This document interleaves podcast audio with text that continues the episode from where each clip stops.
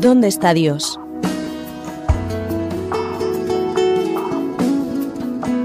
Esa es la pregunta que miles de personas se hacen alrededor del mundo cuando contemplan el dolor y el sufrimiento que reinan en la sociedad.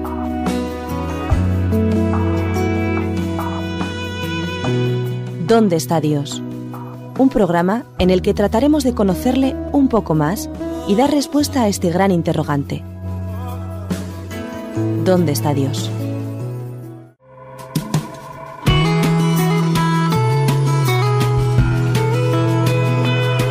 Queridos radioyentes, bienvenidos un día más al programa ¿Dónde está Dios? Y para este programa tenemos como invitado al ya conocido José Antonio Troncoso. Bienvenido. Muchas gracias. Eh, queremos, bueno, volver a decir, estudiante de primero de teología, el cual nos viene a colaborar para seguir hablando del tema de las parábolas. Y en este programa vamos a considerar otra parábola que tiene mm, bueno, está directamente relacionada con la parábola del sembrador, que anteriormente ya hemos comentado. Tiene que ver con la siembra y la cosecha, pero presenta algunos aspectos diferentes. Se titula La parábola del trigo y la cizaña, y en ella no se habla de diferentes clases de terrenos, pero sí de siembras y de cosechas diferentes. Y bueno, para comenzar me gustaría decir que se encuentra en Mateo, Mateo 13, versículos 24 al 30, y después lo encontramos unos versículos más adelante, digamos una pequeña explicación. Y para comenzar, por favor, José Antonio, ¿nos podrías leer el, el texto? Sí, dice así en Mateo 13 a partir del versículo 24. Jesús les contó otra parábola. Les dijo, El reino de los cielos es semejante al hombre que sembró buena semilla en su campo. Pero mientras sus hombres dormían, vino su enemigo, sembró cizaña entre el trigo y se fue. Y cuando la hierba brotó y dio fruto, apareció también la cizaña. Entonces vinieron los siervos del dueño y dijeron, Señor, ¿no sembraste buena semilla en tu campo? ¿De dónde tiene cizaña? Y él respondió, Un enemigo hizo esto. Los siervos le dijeron, ¿Quieres que vayamos y la arranquemos? Él dijo, no, para que al sacar la cizaña no arranquéis también el trigo. Dejad crecer juntos lo uno y lo otro hasta la siega. Y al tiempo de la siega, yo diría a los segadores, arrancad primero la cizaña y atadla en manojos para quemarla, pero juntad el trigo en mi granero. Muchísimas gracias. Encontramos también otro título para esta parábola que es la parábola de la mala hierba entre el trigo. Y para esto vamos a entrar en el significado. Bueno, ¿en qué es el trigo y la cizaña. ¿Por qué el trigo y la cizaña y qué representan estas plantas y sus semillas? Bien, aquí lo primero que encontramos es un gran constante entre dos productos. Tenemos el trigo, que viene a ser como la base de toda alimentación. Sabemos que incluso el hambre mundial se mide a base del trigo y lo que se produce. Todos los alimentos básicos contienen trigo, que es la harina. Y tenemos otro producto, que es la cizaña, que simplemente no nos sirve para nada y además, además es tóxico simboliza todo lo contrario de la vida, que es la muerte, como es lo, tóxico, ¿no? Tengo entendido de que la cizaña es una planta, bueno, que crece hasta, hasta más de un metro. Y también con hojas muy estrechas, como de 20, unos, digamos así, calculemos unos 20 centímetros. Y también se puede confundir, es muy similar al trigo, se pueden confundir entre ellas. En su nacimiento sí, cuando las dos plantas están creciendo, pues es similares, pero una vez que ya han crecido ya se ven diferencias. Así que en su nacimiento pueden ser similares. Esto es realmente un problema, nos plantea un problema. Eh, nos decías también que su semilla es venenosa. Sí, es tóxica. Bueno, adentrémonos más en la parábola. ¿Y por qué se dice? Quiero, no sé, tengo una duda bastante grande. ¿Por qué se dice que la parábola es semejante al reino de los cielos? Sí, bien, hemos leído el versículo 24, que dice el maestro, el reino de los cielos es semejante al hombre que planta, ¿no? Entonces, vemos claramente cómo el reino de los cielos, Dios estableció aquí su reino, ¿no? Cuando estuvo aquí Jesús y empezó a predicar las buenas nuevas del mensaje de salvación. Así que es un símil bastante, bueno, bastante directo, lo, dice en la parábola. Y mm, podríamos decir que los principios del bien y del mal están también representados en este relato digamos los principios, porque sabemos que hay una hierba mala y una hierba buena, pero más, más adentro, más allá.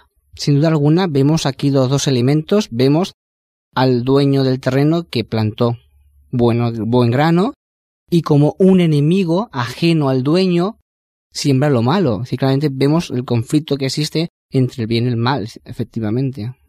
Eh, esto lo encontramos en el versículo 28 y me vais a permitir que lo lea.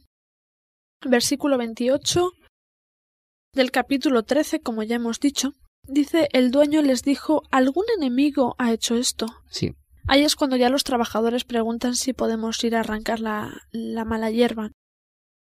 ¿Algún enemigo? ¿En qué nos hace pensar? Pues realmente a mí me hace pensar de que no estamos solos, de que este mundo no es fruto azar, sino que hay una lucha real entre lo bueno y lo malo, y que igual que existe el bien, muchas veces no hablamos de que existe el mal, y existe también. Ajá, así que estamos hablando, estamos comparando a Dios con algo o estamos diciendo que hay algo más, ¿no? Aparte, aparte de Dios. Uf, realmente interesante. Está, está poniéndose interesante el tema. Aparte, bueno, podemos eh, seguir mirando.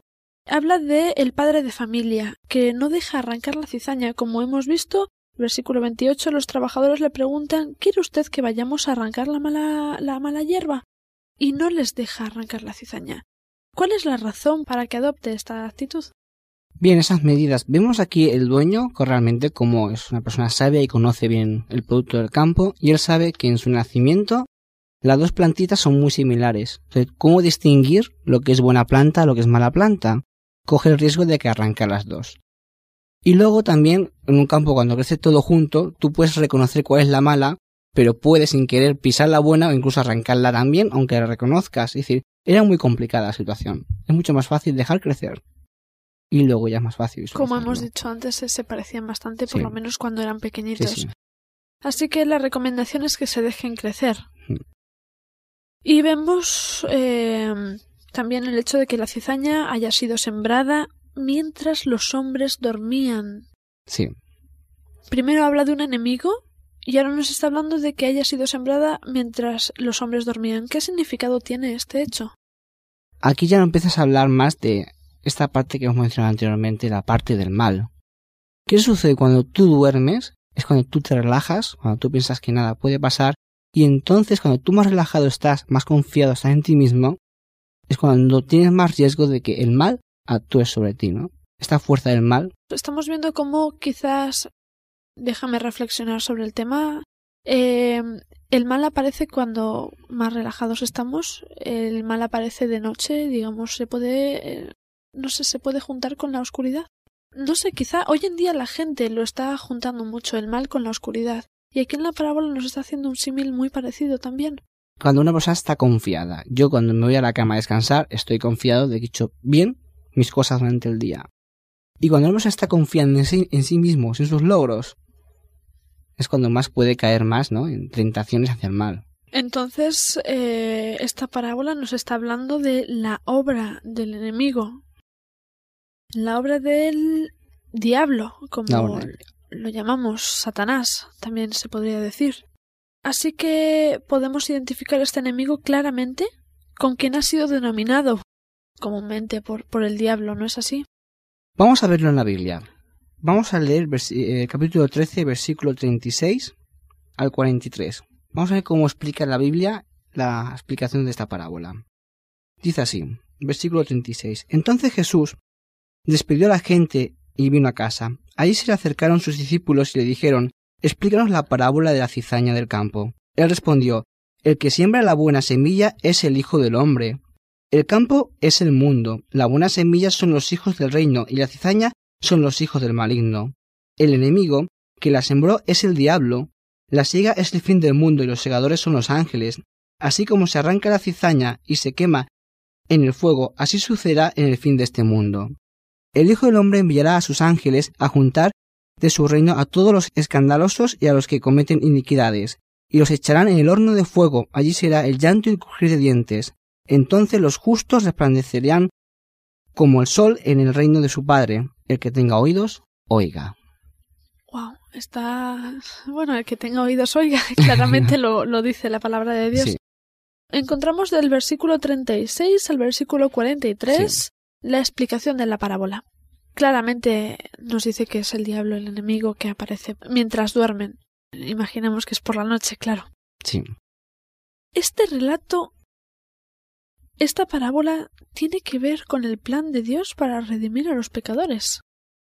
Sí. Es realmente de una, digamos, de una historia, de una fábula, la podemos llamar así, una fábula cortita, estamos sacando eh, muchísimo provecho. ¿Qué nos puedes decir acerca de- del plan de Dios para redimir a los pecadores? ¿Realmente crees que está respondiendo a esta cuestión? Claramente lo vemos. Aquí vemos la iniciativa de Dios, en este caso, de que su deseo es crear buena semilla, pero a la vez que Dios tiene su plan de redención, actúa también el enemigo Satanás. Satanás solo tiene un objetivo, estropear lo que Dios hace. Si Dios hace un campo bueno, ¿él qué va a hacer? Intentar que ese campo ya no sea bueno. Su objetivo es ese. Vamos a analizar un poco. El trabajo del diablo es de esta manera. Dios trabaja, Dios crea, Dios siembra el Hijo del Hombre, como también se le, bueno, se, se, se le nombra, ¿no? Sí. Y el diablo hace algo parecido. Intenta crear una similitud. Una similitud, pero que es venenosa. Como claramente hemos dicho, la cizaña eh, es una semilla venenosa. Entonces, esa es su forma de trabajar. Sí. Estamos viendo según la parábola. La forma de trabajar de Satanás es imitar lo que Dios hace para aparentar que es mejor. Entonces, cuando yo he escuchado la, la frase el gran imitador, ¿se está refiriendo a Satanás? Sí. Claramente, ¿verdad? Bueno, ¿quiénes están representados por el trigo y quiénes representados por la cizaña?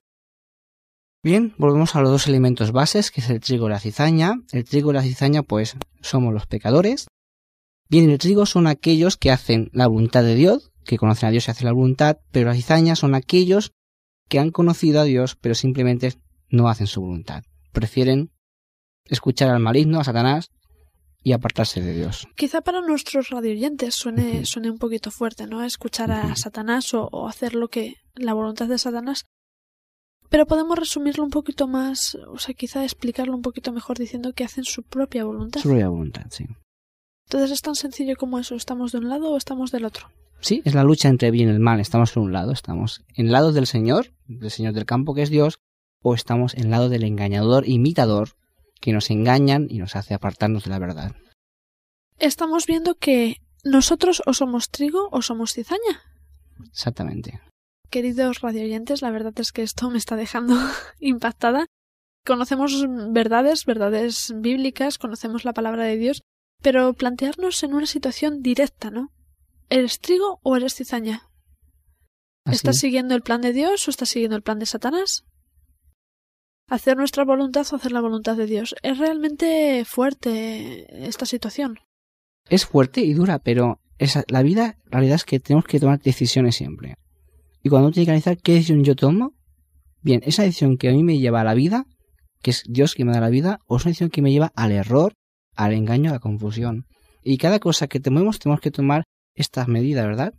Decisión que me lleva a la vida o decisión que me lleva a lo malo. Muchísimas gracias, José Antonio. Y bueno, vamos a descansar un ratito con esta idea. Vamos a reflexionar la idea mientras escuchamos también una pausa musical y espero que les agrade. Piensen bien en esto porque vamos a volver a seguir analizando en profundidad el tema.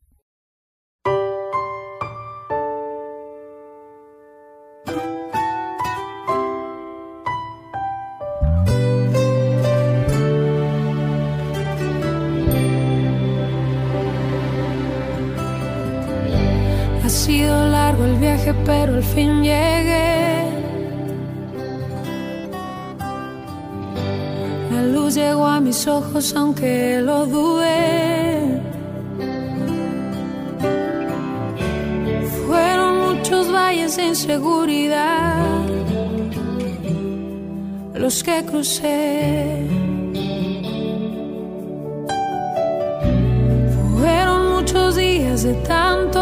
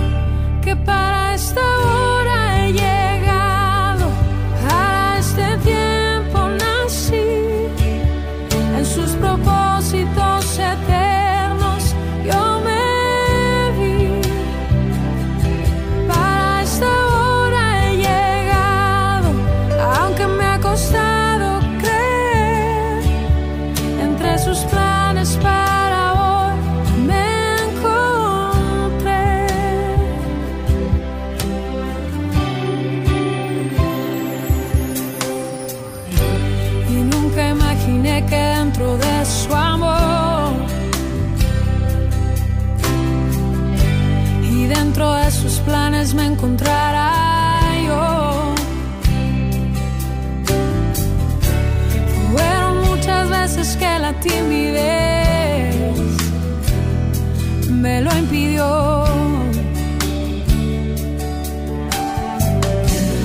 Fueron muchos días de tanto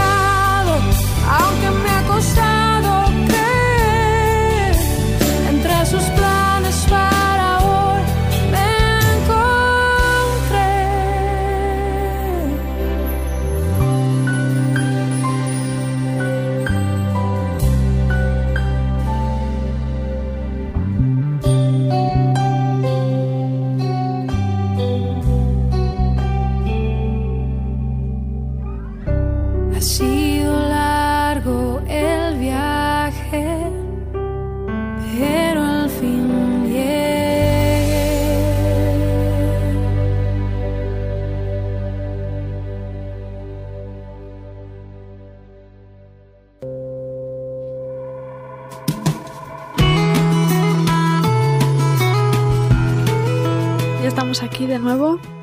Espero que hayan reflexionado un poquito sobre lo que estamos tratando, el tema de la parábola del trigo y la cizaña.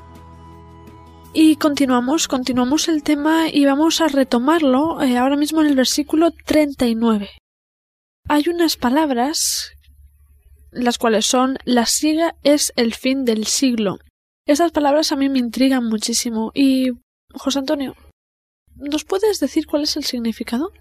Sí, para responder a esta pregunta me gustaría utilizar también otro texto bíblico que encontramos en Mateo 16, 27.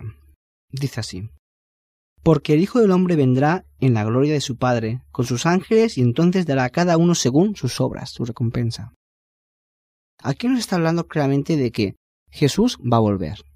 Y cuando Jesús venga en su reino, va a dar cada uno según lo que ha elegido en esta vida. Si tú has elegido el bien, Jesús te va a dar el bien. Pero si tú has negado el bien de forma voluntaria y has elegido el mal, Jesús no te va a obligar y te va a dar lo que tú has pedido. Ah, Estamos hablando de una recompensa. Sí, Recompensa de Dios según nuestra elección. sí, sí. Y mientras tanto, los que están en el sepulcro están descansando Sí, hasta que llegue, llegue ese día. Digamos que la recompensa para ellos se la darán entonces cuando Cristo venga. No está dada. No se la dan ahora en la tierra. no. Ya vimos anteriormente en una parábola de Lázaro, que hablamos sobre la resurrección de los muertos. Sabemos que cuando Jesús venga en su reino, los muertos que aceptaron a Jesús como Salvador resucitarán cuando Él venga y entonces pues tendrán parte de esta recompensa. Ahora mismo está en un estado de dormitorio, como estuvimos estudiando anteriormente. Estamos planteándonos varios temas muy importantes dentro de esta parábola. Estamos planteándonos la segunda venida de Cristo. Sí, Nos está diciendo claramente de que va a venir por segunda vez.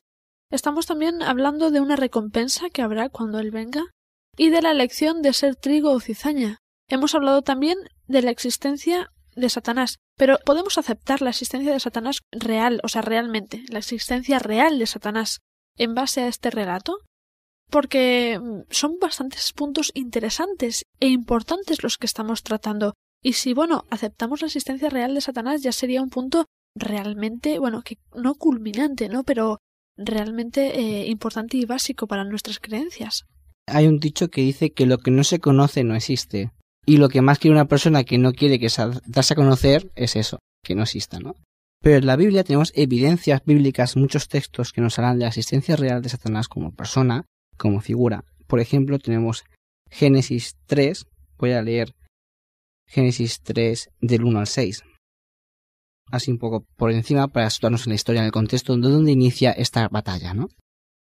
La serpiente, el más astuto de todos los animales del campo, que Dios el Señor había hecho, dijo la mujer, Así que Dios os dijo que no comáis de ningún árbol del huerto. La mujer respondió a la serpiente, Del fruto de los árboles del jardín podemos comer, pero del fruto del árbol que está en medio del jardín de Dios, dijo, No comáis de él ni lo toquéis para que no muráis. Entonces la serpiente replicó a la mujer, No es cierto, no moriréis, sino que Dios sabe que el día que comáis de él se han abierto vuestros ojos y seréis como Dios conocedores del bien y del mal. Cuando la mujer vio que el árbol era bueno para comer, agradable a los ojos y codiciables para alcanzar sabiduría, tomó de su fruto y comió, y también dio a su esposo, que comió juntamente con ella. Desde el principio, porque sabemos que Génesis es el primer libro de la Biblia, nos está hablando de los inicios del mundo, los inicios del ser humano, y nos está hablando de que ya existía un Satanás real. Sí. ¿Y nos puedes encontrar alguna evidencia eh, en el último libro de la Biblia, en Apocalipsis? Porque tú nos has dicho que hay una batalla y que comienza en el principio, pero vamos a ver, porque quizá eso se termina o qué sucede, ¿no? Que vamos a ver cómo concluye, qué sucede o si va a concluir. Lo importante para los radioyentes es no sembrar temor, ¿no? No estamos aquí para sembrar temor. Lo bueno es que la palabra de Dios me dice, existe un enemigo que es un problema, pero existe la solución contra este enemigo es lo importante que veamos cuál es la solución. Y Apocalipsis 12, versículos del 7 al 10, dice lo siguiente. Hubo una gran batalla en el cielo. Miguel y sus ángeles combatieron al dragón, y el dragón y sus ángeles combatieron. Pero estos no prevalecieron, ni se halló más lugar para ellos en el cielo. Y fue lanzado fuera ese gran dragón, la serpiente antigua, que le llaman el diablo, y Satanás, que engaña a todo el mundo, fue arrojado a la tierra y sus ángeles fueron arrojados con él. Entonces oí una gran voz del cielo que decía, Ahora ha llegado la salvación del poder y del reino de nuestro Dios y la autoridad de su Cristo, porque ha sido arrojado el acusador de nuestros hermanos que los acusaba día y noche ante nuestro Dios.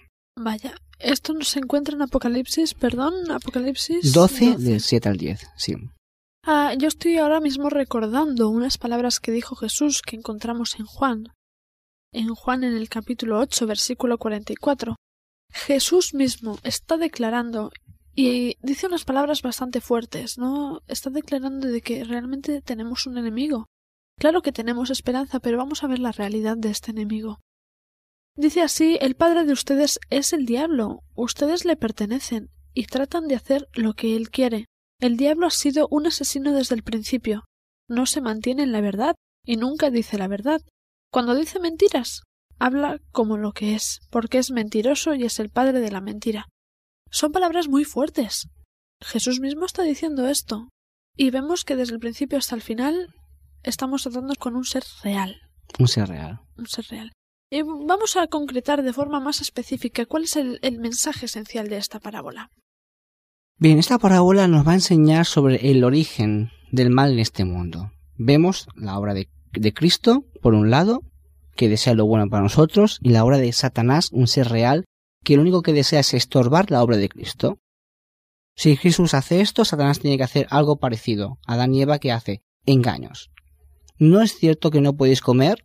No, no, no es cierto, dije Eva, yo puedo comer. Solo hay uno que no puedo comer, siempre la duda. Si Dios me dice esto, Él te dice algo parecido, pero con un pequeño matiz diferencial para que no lo descubras. Es como en un vaso de agua poner una gotita de veneno. Sí. Y no nos damos cuenta. No nos damos no cuenta. nos damos cuenta. Entonces estamos viendo, como bien nos has dicho, el origen del mal, la obra de Cristo y las clases de personas que podemos encontrar en esta vida. Sí. Con la, lo cual podemos decir que nosotros somos una de esas clases de personas.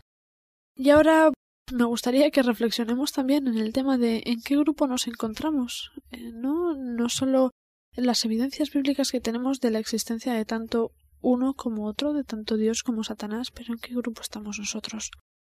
¿Y tiene esta parábola, este relato, alguna enseñanza adicional en relación con los libros que de los que hemos hablado en, otros programas, ¿no? Eh, hemos hablado de otros libros, de otras, no sé, parábolas. ¿Y podemos encontrar alguna, alguna enseñanza? Sí, bueno, vemos que toda la Biblia, toda, todas las parábolas bíblicas, todos los textos bíblicos están siempre relacionados. De aquí vemos que la buena siembra es el Evangelio, es cada parábola que hemos, hemos contado cada día, como siempre nos enseña, nos acerca a los pies de Dios. Pues aquí vemos también todas las buenas palabras, es este Evangelio de salvación que tenemos, y esta cizaña tóxica son todo aquello que utiliza Satanás, literatura que utiliza Satanás, ¿para qué? Pues para engañar para manipular, para decir que lo que dice la Biblia no es verdad. Y como cada vez estas publicaciones pues van en aumento, son más interesantes, cogen más adictos, realmente, ¿no? Entonces nosotros tenemos la oportunidad de escoger y ahora que tenemos un poco más de entendimiento bíblico podemos saber quiénes están diciendo la verdad y quiénes no, en referente a otras literaturas. Bien, José Antonio, te voy a pedir así a modo de broche que nos podrías dar un consejo, a mí personalmente y a nuestros radioyentes. A las personas que nos estén escuchando y que ahora mismo pues esperemos haber cubierto sus dudas, pero quiero que a modo de broche nos, des algún consejo, ¿no? Nos, nos hables de la parábola y de los consejos que podríamos pues no sé, poner en práctica hoy para definirnos en el grupo que queremos estar. Bien, yo creo el mayor consejo que puedo dar a los que están escuchando este programa es que ahora mismo tenemos que tomar una decisión. Tú eliges a quién quieres servir. Tú eliges si quieres vivir conforme la verdad o conforme una imitación barata de la verdad. Tristemente cada vez se busca más lo secundario, no lo, imitador, pero nosotros estamos llamados a ser auténticas personas y solo Dios lo da. Y para ello quiero compartir un texto bíblico que encontramos en Juan 5, versículo 39, y dice lo siguiente, Escudriñad las escrituras, ya que empezáis a tener en ellas la vida eterna, ellas son las que dan testimonio de mí. Que cada día podamos estudiar la palabra de Dios para que podamos decidir ser auténticos granos de trigos que vivimos en la verdad y no en el engaño de la mentira. Muchísimas gracias. Realmente profundo, realmente estamos sacando unas enseñanzas muy buenas de estas parábolas que día a día vamos a seguir compartiendo con nuestros radioyentes y espero que, que nos sigan escuchando porque tenemos consejos prácticos para nuestra vida y ponemos por encima la palabra de Dios. Quiero daros un consejo personal. Y es que la Biblia y los verdaderos cristianos y su pueblo fiel estamos representados, me incluyo, estamos representados por el trigo de la parábola. Ese es nuestro deseo, ser el trigo, no, formar parte del pueblo de Dios, formar parte de los cristianos, de los que no solo nos hacemos llamar cristianos, sino que lo somos. Y le ruego a Dios, y espero que oremos por esto para que podamos formar parte de ese trigo, que no se nos confunda con la mala hierba y que no seamos mala hierba.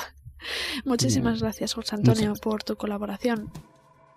Y a nuestros radioyentes, Deciros que vamos a volver, que vamos a tener otra parábola, que vamos a tener muchos más temas y que seguiremos debatiendo, seguiremos contestando preguntas y espero que también podamos contestar a vuestras preguntas. Muchísimas gracias por estar ahí, por escucharnos y hasta pronto.